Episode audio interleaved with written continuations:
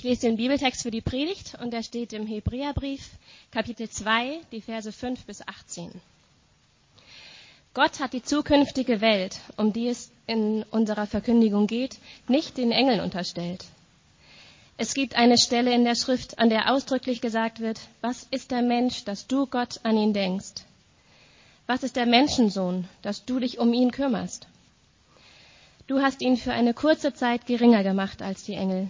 Dann aber hast du ihn mit Herrlichkeit und Ehre gekrönt und hast ihm alles unter die Füße gelegt. Der, von dem hier die Rede ist, ist es, dem Gott alles unterstellt hat. Mit anderen Worten, es gibt nichts, worüber er nicht der Herr wäre. Allerdings ist das gegenwärtig für uns noch nicht in vollem Umfang sichtbar. Eins jedoch sehen wir bereits. Er selbst, Jesus, der für eine kurze Zeit geringer war als die Engel, ist jetzt aufgrund seines Leidens und Sterbens mit Herrlichkeit und Ehre gekrönt. Denn er hatte den Tod auf sich genommen, damit durch Gottes Gnade allen Menschen der Weg zur Rettung offen steht. In Gott hat ja alles nicht nur seinen Ursprung, sondern auch sein Ziel. Und er will viele als seine Töchter und Söhne an seiner Herrlichkeit teilhaben lassen. Aber um diesen Plan zu verwirklichen, war es notwendig, den Wegbereiter ihrer Rettung durch Leiden und Sterben vollkommen zu machen. Er, der sie heiligt, und sie, die von ihm geheiligt werden, haben nämlich alle denselben Vater.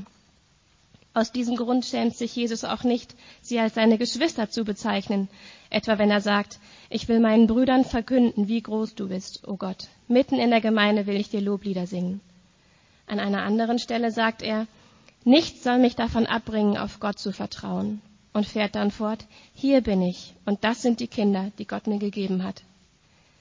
Weil nun aber alle diese Kinder Geschöpfe aus Fleisch und Blut sind, ist auch er ein Mensch von Fleisch und Blut geworden. So konnte er durch den Tod den entmachten, der mit Hilfe des Todes seine Macht ausübt, nämlich den Teufel, und konnte die, deren ganzes Leben von der Angst vor dem Tod beherrscht war, aus ihrer Sklaverei befreien. Im Übrigen wissen wir ja, dass es nicht die Engel sind, denen er zu Hilfe kommt, sondern die Nachkommen Abrahams. Ihnen, seinen Brüdern und Schwestern, musste er in jeder Hinsicht gleich werden. Deshalb kann er jetzt als ein barmherziger und treuer Hoherpriester vor Gott für sie eintreten. Ein Hoherpriester, der durch, durch den die Sünden des Volkes gesühnt werden. Und weil er selbst gelitten hat und Versuchungen ausgesetzt war, kann er denen helfen, die ebenfalls Versuchungen ausgesetzt sind. So, das ist die letzte Predigt vor der Sommerpause und auch vielleicht erstmal meine letzte hier, weil ab Sommer dann in Wilhelmsburg durchgestartet wird und freue mich, dass ich nochmal so ein cooles Thema habe. Und dass wir über die Eigenschaften Gottes, haben wir letzten Wochen ja schon drüber nachgedacht, heute nochmal so quasi eine der ganz herausragenden Eigenschaften betrachten. Wir wollen ja in dieser Reihe herausfinden, wie ist Gott? Was ist Gott? Aber vor allen Dingen, wie, wie ist er?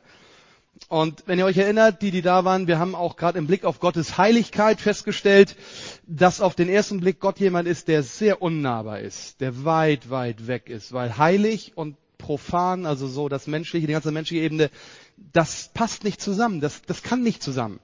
Gott ist da und wir Menschen sind da und dazwischen ist eine Riesenkluft, unnahbar, unbegreiflich, unerreichbar. Aber das ist ja nur der erste Blick. Der vollkommene heilige Gott und wir Menschen. Und bis heute ist das ein Problem für uns. Zu wissen, dass diese Kluft ja da ist. Dass das Kadosh, wie das im Hebräischen heißt, bedeutet, das ist komplett getrennt, abgeschnitten. Daniel hat es so formuliert, das ist jenseits von jenseits. Unerreichbar für uns. Und heute wollen wir gucken, wie hat Gott diese Kluft überbrückt, überwunden, wie hat er das aufgelöst, wie hat er das hingekriegt und da würde ich gerne nochmal beten, dass er uns hilft, dass ich das richtig sage und dass ihr das richtig verstehen könnt. Lass uns nochmal beten. Gott, vielen Dank, dass du wirklich der Heilige bist, aber dass du nicht unnahbar geblieben bist, dass du dich uns genähert hast, dass du zu uns gekommen bist. Nicht als anonymer Gott willst du uns begegnen, sondern heute auch durch dein Wort ganz persönlich, jedem Einzelnen hier in diesem Raum. Hilf uns zu verstehen, was du eigentlich für gute Gedanken hast über uns, über unser Leben Hilf uns zu hören, was du uns heute sagen willst. Amen. Also Leute, so dieser, dieser Zustand, den ich eben beschrieben habe, das Getrenntsein von Gott, das ist nicht der ursprüngliche Zustand. Das hatte Gott sich so nicht gedacht. Es war ganz anders. Pitti hat uns das eben vorgelesen. Im, Im Ursprung war es so, und der Hebräerbrief zitiert hier aus Psalm 8, da heißt es über uns, Gottes Geschöpfe, Sie sind nach seinem Willen zu etwas ganz Besonderem geschaffen, in eine besondere Lebenssituation hineingestellt. Auf den Punkt gebracht, es war paradiesisch. So wie wir gelebt haben, so wie Gott es wollte, da war alles miteinander in Frieden, Harmonie. Kein Krieg, kein Tod, keine Zerstörung, kein Leid. Eine Welt voller Shalom, so sagt es die Bibel. Gottes Friede durchzog alles. Alle Beziehungsebenen, alle sozialen Strukturen. Zwischen Gott und Mensch ganz eng, ganz eng. Zwischen Mensch und Mensch sehr, sehr eng. Ein Abbild von Gott.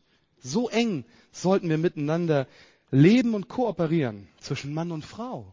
Noch enger. Wieder ein Abbild von Gott. Zwischen Mensch und Natur. Friede. Bewahrung der Schöpfung. Nicht nur als Auftrag, sondern als gegeben. Gott hatte das so eingerichtet. Und wir mit uns selber auch in einer friedlichen Koexistenz. Nicht gegen unser Ich, nicht gegen unsere Triebe, sondern miteinander in einer wunderbaren Einheit. Intakt und im Grunde perfekt. Wirklich perfekt. So hatte sich Gott das gedacht und hat uns dieses Ganze anvertraut. Gesagt, Mensch, das gebe ich dir. Du sollst es bewahren. Hat uns zum Herren gemacht über die, über das Werk seiner Hände hat es unter unsere Füße gelegt, gesagt, ihr dürft es mit Füßen treten, aber bitte sorgfältig. Kümmert euch drum. Kultiviert das. Kurzer Einschub. Das ist genau das, warum wir als Hamburg-Projekt ja Gemeinde in Hamburg bauen, weil wir diesen Auftrag von Gott sehen.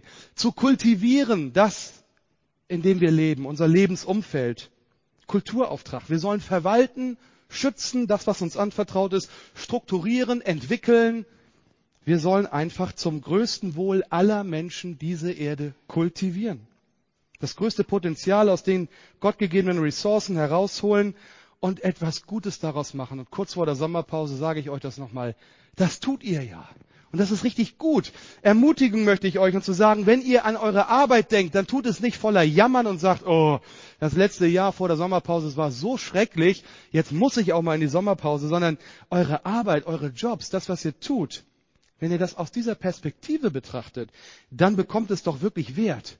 Ihr kultiviert etwas. Ihr gestaltet.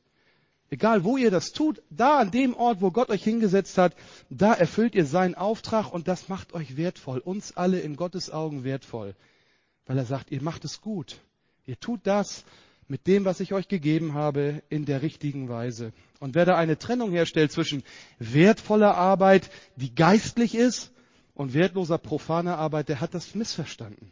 Gott macht da keine Trennung. Alles, was wir tun, ob als Pastor mit geistlichen Dingen oder als Ingenieur irgendwo mit einer Schraube, einem Schraubenzieher oder am, am, am Blatt oder am Computer, all das ist wertvoll, weil wir diesen Auftrag von Gott haben, zu kultivieren. Und es ist gut so. Da dürft ihr im Sommer mal gern drüber nachdenken und euch dann wieder auf die Arbeit freuen, wenn sie dann irgendwann ja wieder anfängt. Okay, so wollen wir diese Gesellschaft verändern. Wir wollen das sagen. Wir haben von Gott einen Auftrag. Einschub, fertig. Aber gleichzeitig gilt, und das ist ja, darum sind wir hier als Kirche, dass draußen so die Menschen außerhalb dieser Räume das, was ich eben gesagt habe, gar nicht unbedingt teilen. Und sie sagen, was heißt das Verwalter der von Gott anvertrauten Dinge? Was ist Gott eigentlich? Und was hat er mit meinem Leben zu tun? Und äh, warum sollte ich mich überhaupt darum scheren? Und wenn wir uns umschauen, sehen wir tatsächlich, statt zu kultivieren, haben wir es eigentlich viel eher dahin gebracht, den Planeten so zu zerstören, dass er zu einer heillosen, friedlosen, dem Tode geweihten Welt geworden ist. Das zeigen uns ja täglich die Nachrichten und das können wir überall lesen.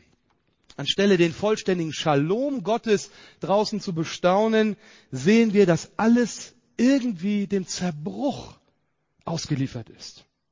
Dieser Zerbruch, der alles verändert hat. Es fing an damals, dass die Beziehung zwischen Gott und Mensch in die Brüche ging. Die Bibel schreibt das ganz am Anfang. Der Eigenwille des Menschen hat diese Beziehung zerbrochen.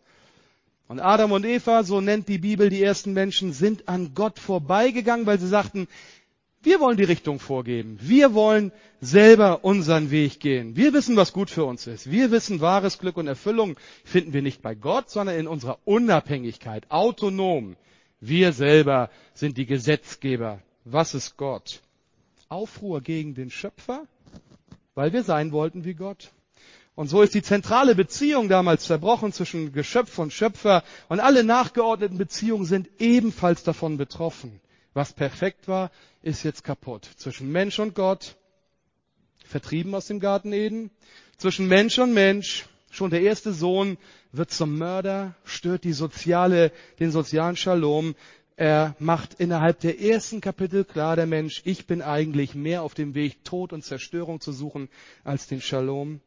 Die Beziehung zwischen Mann und Frau ist zerbrochen. Adam und Eva fangen an, sich gegenseitig die Schuld zuzuspielen. Es beginnt eine Zeit von Ausbeutung, Manipulation und Unterdrückung, die dauert bis heute an. Der Zerbruch zwischen Mensch und Natur ist klar erkennbar. Der Mensch tötet Tiere und umgekehrt. Naturkatastrophen zerstören den Shalom, der in der Natur eigentlich da war. Und die Beziehung zu uns selbst muss ich euch gar nichts erzählen. Jeder von uns tut oft Dinge, die er eigentlich nicht tun will und denkt, was ist da bloß los? Was steuert mich eigentlich? So kann das doch nicht gedacht sein. Richtig. Der Shalom ist zerbrochen. Das erleben wir tagtäglich. Und so befindet sich die Erde eigentlich im freien Fall. Es geht immer alles Richtung Zerbruch, Richtung endgültiger Zerstörung. Und dann, und dann hat Gott diesen verrückten Einfall. Also der Apostel Paulus sagt, das ist verrückt. Das ist nicht, das ist nicht mein Wort. Er sagt, es ist eine, eine irrsinnige Aussage, dass Gott Mensch wird.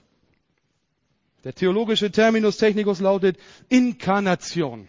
Luther sagt, Gott geht ins Fleisch. Gott hat Carnis. Also Gott con carne.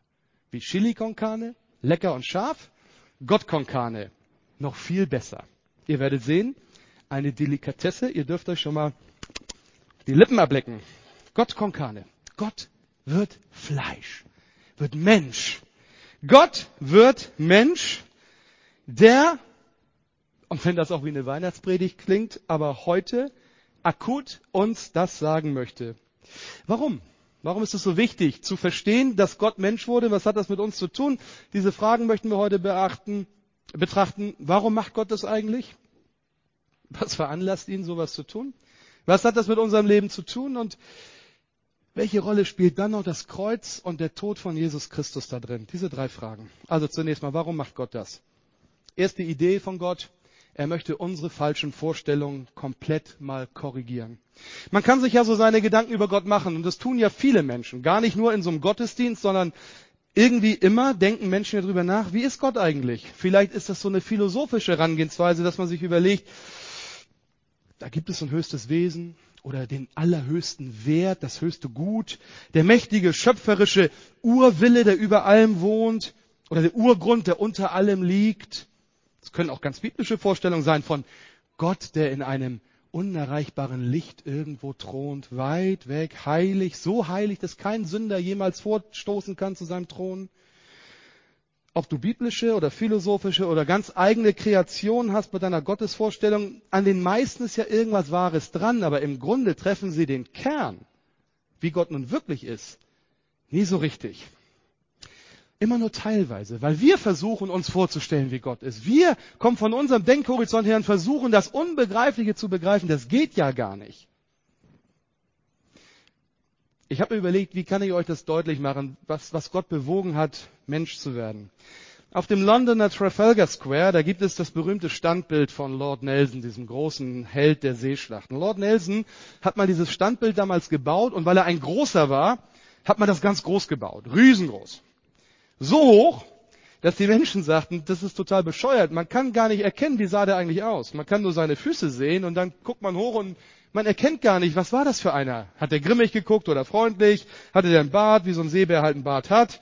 Daniel nennt mich immer Captain Eagle, damit die Leute wissen, wer nach Wilhelmsburg kommt, der mit dem Seemannbart. Lord Nelson. Keiner wusste, wie er aussah. Also hat man das Standbild einfach ein bisschen tiefer gelegt. Man hat unten ein paar Ebenen rausgekloppt und hat es tiefer gelegt und hat gesagt, jetzt könnt ihr ihm ins Gesicht schauen, jetzt wisst ihr, wie er aussah. Und so ähnlich war das bei Gott. Hat sich einfach mal tiefer gelegt, damit wir ihm ins Gesicht gucken können, damit wir erkennen können, dass er ein menschliches Angesicht hat. Kein ferner Gott, der über uns hinaus alles irgendwie im Blick hat, aber uns gar nicht selber sieht, sondern der uns ins Gesicht guckt, dem wir auf Augenhöhe begegnen können. Ein Gott, vor dem man nicht erschrecken muss. In Jesus kommt Gott herunter, im wahrsten Sinne des Wortes, hinein in unsere menschliche Existenz. Er wird einer von uns, nimmt unsere menschliche Form an, damit wir sehen, er ist ein Gott, der für uns ist. Ein menschlicher Gott. Bei aller Heiligkeit. Leute, das motiviert mich, nach Wilhelmsburg zu gehen. Falsche Vorstellungen zu korrigieren und den Leuten zu zeigen, Gott will bei euch sein.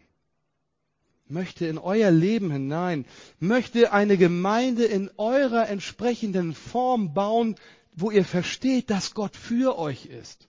Pro Wilhelmsburg. Wir wollen nach Wilhelmsburg gehen, so wie Gott zu uns kam, als einer von ihnen. Ich habe mal diesen Satz früher geliebt, den, den wollte ich mir schon aufs Auto kleben. Arno Backhaus, so ein Freak aus Kassel, verkauft so Aufkleber. Da steht drauf, viele Menschen wollten Götter sein, aber nur ein Gott wollte Mensch sein. Und das trifft es. Anstatt dass wir selber versuchen, irgendwie Gott zu erreichen oder selber göttlich zu sein, wollte unser Gott Mensch sein, damit wir ihn verstehen. Einmalig in der Geschichte. Gibt es keinen Vergleich. In eurem Heft findet ihr dieses Zitat von ähm, Herbert Schnedelbach, habe ich euch abdrucken lassen. Herbert Schnedelbach ist ein atheistischer, ein religionskritischer deutscher Philosoph und er sagt, ich gestehe zu, dass der Gedanke der Menschwerdung Gottes das tiefsinnigste ist, was das Christentum hervorgebracht hat. Dass Gott Mensch geworden sein soll, macht das Christentum im wahrsten Sinne des Wortes menschlich. Diese Idee ist in der Religionsgeschichte eine Revolution. Ein Gott, der zu den Menschen kommt, für die damaligen griechischen Philosophen war das ein Irrsinn.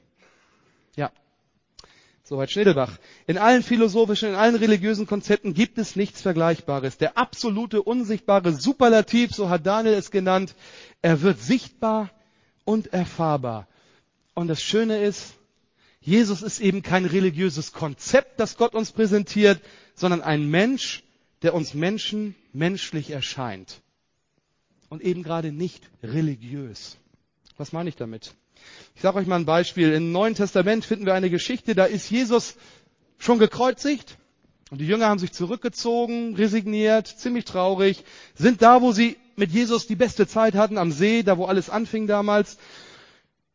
Und da kann man schön vergessen, so die ganze Traurigkeit und sich erinnern an das, was vorher war. Und plötzlich begegnet Jesus ihnen wieder. Dort am See. Nicht im Tempel, wo die religiösen Führer ihn erwartet haben. Nicht in der Synagoge. Nicht irgendwo, wo sich die Gemeinde so versammelt hat. Sondern am See.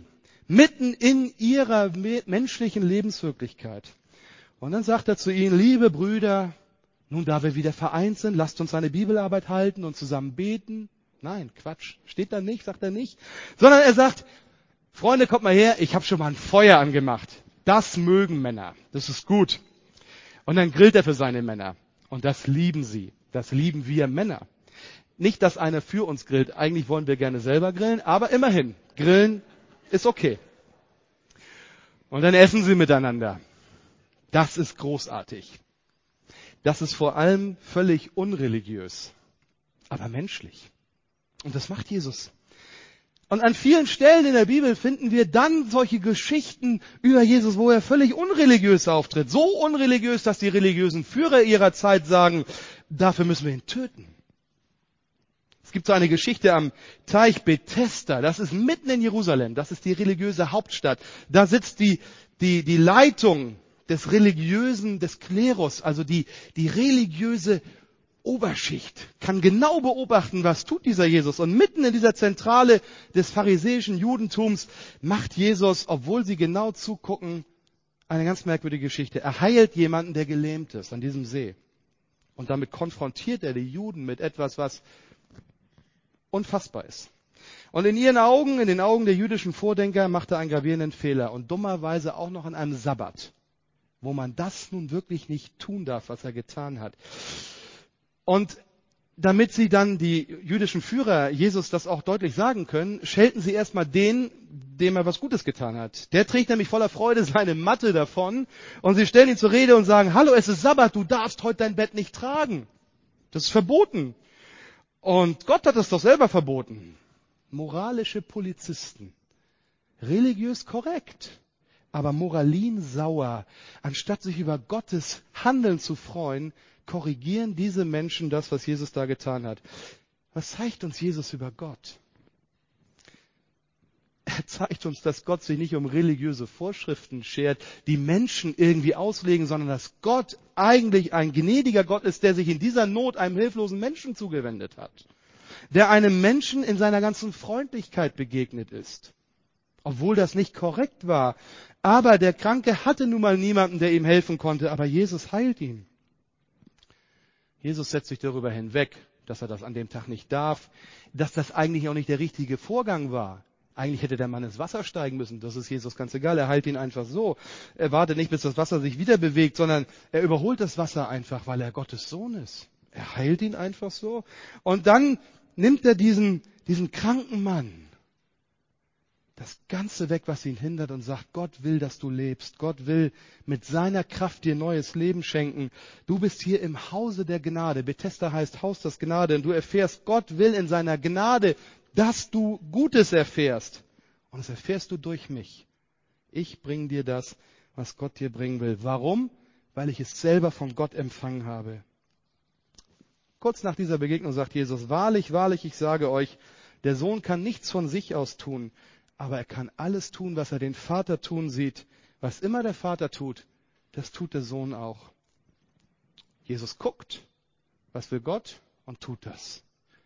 Das hat er nicht lange geplant, das hat er nicht als großen Auftritt irgendwie inszeniert, sondern Gott hat gesagt, jetzt ist das dran, tu es. Und er hat's gemacht. Und damit hat er nicht seine eigene Sprosse ein bisschen weiter erklommen auf der Leiter der Anerkennung bei den Menschen. Im Gegenteil, sondern er ist einfach dem Vater gefolgt. Und er sagt, das, was Gott mir in seiner Liebe gibt, das gebe ich weiter. Das ist für die Menschen. Das soll ich mit ihnen teilen. Das ist mein Auftrag. Ich soll den Menschen Gottes Liebe nicht nur sagen, sondern geben. Gott, mein Vater. Und das war für die religiösen Führer jetzt wirklich der Punkt, wo sie gesagt haben, jetzt reicht's. Dieser Mensch stellt sich mit Gott gleich. Dieser Mensch behauptet, er ist Gott. Damit ist er dem Tode geweiht. Ein Mensch, der von sich behauptet, Gott zu sein, das ist eine Zumutung. Aber Jesus wollte genau das sagen. Mein Werk ist Gottes Werk. Was ich tue, tut Gott. Und wer Gott erkennen will, muss nur auf mich schauen und sehen, was ich tue. Ich bin der Gott Konkane. Das war der Grund, warum Gott Mensch wurde. Und was hat das jetzt mit unserem Leben zu tun? Gnade, Haus der Gnade. Das ist der Grund. Dass Gott in seiner gnädigen Liebe und Zuwendung zu uns Menschen kommt in unsere Existenz, die nicht immer gut ist. In unsere Krankheit, in unser Elend, in unsere Not. So als wenn Gott bei sich selber gefragt hätte, wer kann den Menschen eigentlich noch helfen? Die sind in ihrer Todesspirale gefangen. Das geht bergab mit der Erde. Das kann, das kann man nicht mehr aufhalten. Wer kann den Shalom wiederherstellen? Und sich dann Jesus gemeldet hat, gesagt hat, lass mich das machen. Ich mache das. Ich werde das tun. Wenn ich bei dir gucken kann, wie es geht, werde ich den Menschen Schritt für Schritt deine Liebe zeigen. Die müssen doch verzweifeln, wenn es keiner tut. Ich mache das. Und was hat er gesehen? Was hat ihn bewegt? Unsere Situation. Ich glaube, dass manche von euch jetzt genau vor Augen haben, wovon ich hier rede. Wenn du nach der zehnten Chemo-Anwendung das Gefühl hast, es geht einfach nicht mehr weiter. Wer kann mir noch helfen? Wenn du beim dritten Jobverlust resignierst und keine Bewerbung mehr schreiben magst. Wenn mal wieder ein Partner meinte, dass doch ein anderer Mensch noch ein bisschen besser für ihn sei. Wenn das Kind mit 40 Grad Fieber die ganze Nacht durchgeweint hat. Wenn dir mal wieder jemand so richtig fett in den Hintern getreten hat und dir wirklich Unrecht geschehen ist. Wenn, wenn, wenn. Sind das genau die Situationen, die Gott bewogen haben zu sagen, diese Herausforderung leben schafft der gute Mensch nicht alleine. Ich muss dahin. Ich muss ihm helfen. Ich muss ihm helfen, das Leben zu bewältigen. Aber wisst ihr, Gott ist nicht nur ein bisschen menschlich geworden, um uns dann mit, mit unseren Erfahrungen so irgendwie so gemein zu machen und zu sagen, ich teile die, ich gehe ein bisschen mit. Nein, Inkarnation, dass Gott Mensch wurde, heißt, er hat den größtmöglichen Bezug hergestellt. Nicht als Begleiter, verständnisvoll und tätschel, tätschel wird schon wieder gut, sondern der wahre Gott wird wahrer Mensch. Gott selber wird ein richtiger Mensch, der unser Leben und unsere Erfahrungen, auch unsere notvollen Erfahrungen wirklich teilt, die guten und die schlechten Seiten des Lebens an seiner eigenen Existenz erfährt. Und das ist das Gravierende, das hat es mit unserem Leben zu tun. Gott wird einer von uns, lebt unser Leben, in dem so vieles wirklich schief läuft. Ich habe eine kleine Geschichte aus den USA gelesen, da ein Junge namens Billy sagt seiner Mama abends immer, dass er furchtbar Angst hat, wenn sie das Licht ausmacht. Ich, ich habe Angst, wenn es dunkel ist. Und dann sagt seine Mutter, wieso hast du Angst, Billy? Du weißt doch, dass Gott bei dir ist. Und dann sagt Billy, ja, das weiß ich schon, aber ich will einen Gott mit Haut haben. Und ich fand dieses Wort so schön. Ich will einen Gott mit Haut haben. Ich will einen Gott im Fleisch haben. Ein Mensch, keine Idee. Ein Gott, der bei mir sitzt, der im Dunkeln da ist, meine Hand hält. Ein Gott, der selber im Dunkeln vielleicht sogar Angst hatte. Und der am Kreuz vielleicht schreit, als es dunkel wird, mein Gott, mein Gott, warum hast du mich verlassen? Ich will nicht allein sein. So ein Gott will Billy haben. Und die, der Text, den wir gehört haben, sagt, deshalb musste Jesus seinen Brüdern und Schwestern in jeder Hinsicht gleich werden. Ein Mensch wie wir, und weil er selbst gelitten hat und Versuchung ausgesetzt war, kann er denen helfen, die ebenfalls Versuchung ausgesetzt sind. Er ist eben nicht nur einer, der unseren Kummer tröstet, sondern er ist derjenige, der als Gott und Mensch, aber vor allen Dingen als Mensch, den gleichen Versuchungen, dem gleichen Kummer, dem gleichen Verlust von Freunden, Freundschaft und Familie, der gleichen Schwermut, Anfechtung und Enttäuschung ausgesetzt war, wie wir das täglich sind. Was auch immer du durchmachen musst, Jesus hat es auch durchgemacht. Und ich behaupte, noch Schlimmeres, als wir jemals durchmachen müssen. Was auch immer wir an Tränen vergießen, Jesus hat Blut und Wasser vergossen, weil es so schwer war, was Gott von ihm verlangt hat, für uns. Aus seinem Herzen, das zerbrochen war, kam so viel Schmerz. Was auch immer uns angetan wird an Ungerechtigkeit, Jesus wurde Schreckliches angetan, verhöhnt, verspottet, verlassen, gefoltert, getötet. Und hätte er nicht diese Qualen damals erlitten, dann wäre mein Zustand, mein Leben hoffnungslos und dein Leben auch. Wir brauchen einen Gott mit Haut, der genau das alles für uns getan hat. Und dennoch werfen wir Gott immer wieder vor, wir Menschen, du scherst dich nicht um unser Leid. Du kümmerst dich nicht drum. Guck dich um, Gott. In dieser Welt geht so viel schief. Wo bist du? Warum lässt du das alles zu? Kennen wir den Satz, oder? Schon mal gehört? Ich habe den selber schon gesagt. Gott, warum lässt du das zu?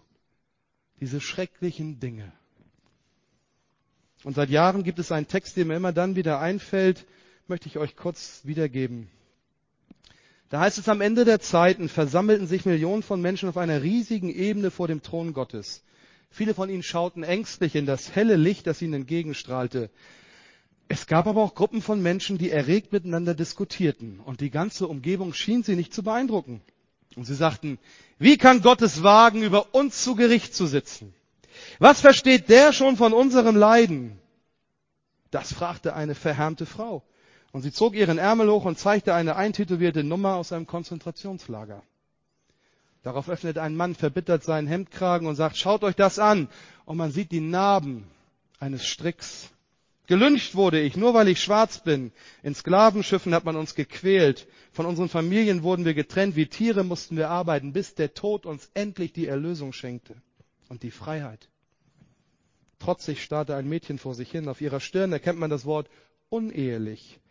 Dadurch wurde mein ganzes Leben verdorben, murmelte sie, und ihre Stimme verlor sich im Gewühl der anderen. Überall wurden jetzt ärgerliche Klagen laut. Jeder richtete seine Vorwürfe an Gott, weil er das Leid in der Welt zugelassen hatte. Ja, wie konnte sich Gott überhaupt vorstellen, was der Mensch auf der Erde alles erdulden muss?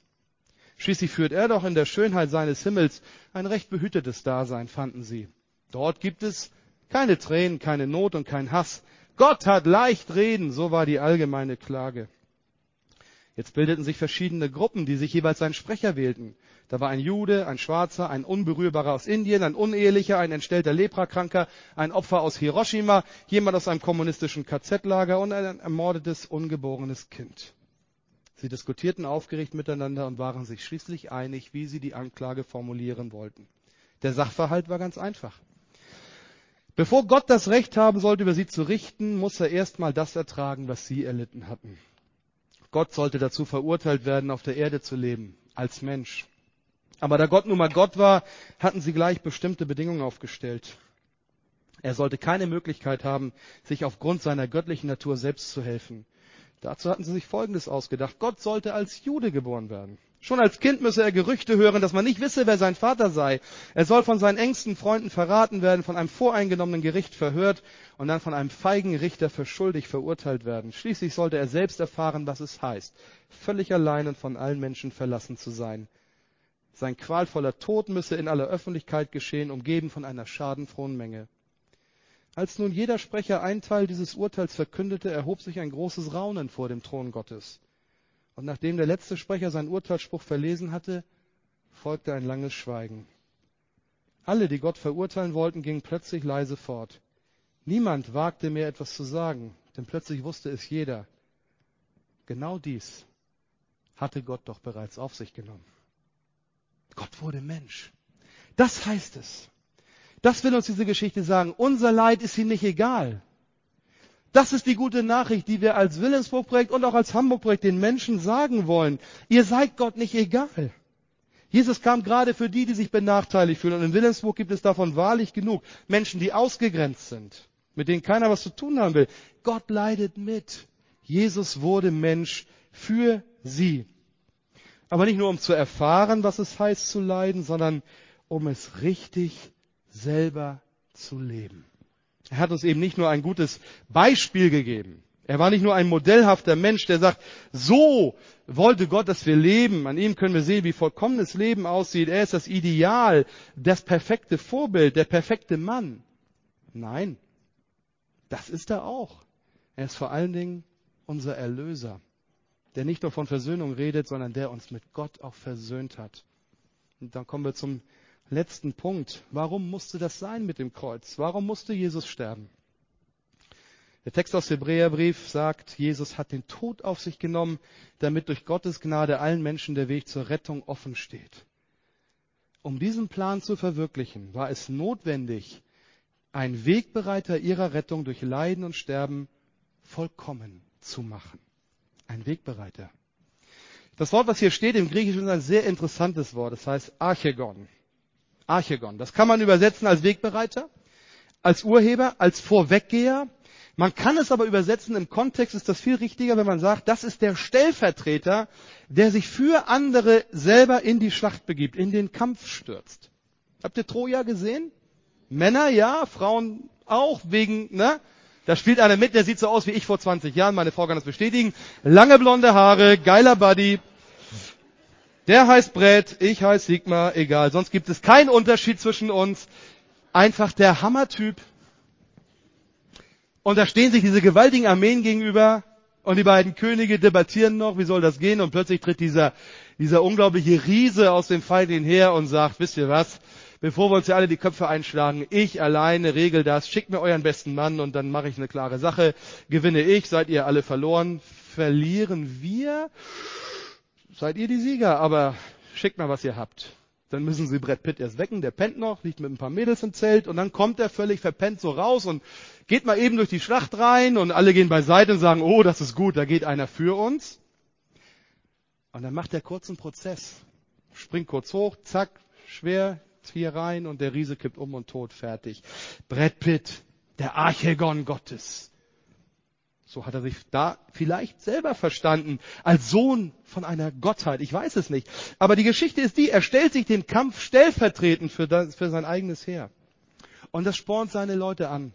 Und sie sagen, wenn so einer vorweggeht, dann können wir das eigentlich auch. Dann brauchen wir keine Angst zu haben. Wenn so einer unser Vorweggeher ist, unser Archegon, der sich für uns in den Kampf stürzt, dann haben wir echt eine Chance. Leute, die Bibel sagt, Jesus ist der ultimative Archegon der, der für uns den Kampf um Leben und Tod auf sich nimmt. Jesus riskiert nicht nur sein Leben, er opfert sein Leben. Viele Superhelden, viele tolle Leute haben ihr Leben aufs Spiel gesetzt, aber Jesus hat es geopfert, damit wir leben. Er fängt die Kugel für uns, wirft sich in den Lauf. Er ist der Archegon. Und er stirbt ohne Superkräfte. Gott hatte ihn verlassen. Jesu Tod am Kreuz war keine reflexartige Reaktion auf die Todestrudel der Erde, die ins Verderben stürzt, sondern das war die unausweichliche Konsequenz seines Auftrags, den er bis zum Ende gelebt hat. Gott hatte gesagt, das ist dein Weg. Rette diese Welt. Stirb du und bekomme dafür das, was die Menschen verdient hätten. Der, Sohn, der Lohn der Sünde ist der Tod. Wenn Jesus stirbt, bekommt er das, was wir verdient hätten. Und weil er stirbt, bekommen wir das, was er verdient hätte. Das ist der Tausch. Gottes Freispruch und ewiges Leben. Unglaublich, oder? Letztendlich ist Gott genau deshalb Mensch geworden, um zu sterben. Was für ein verrückter Plan. Das war aber genau das, was er wollte, um zu sterben, damit wir leben können. Das ist der einzige Weg. Können wir lange drüber debattieren. Ist so.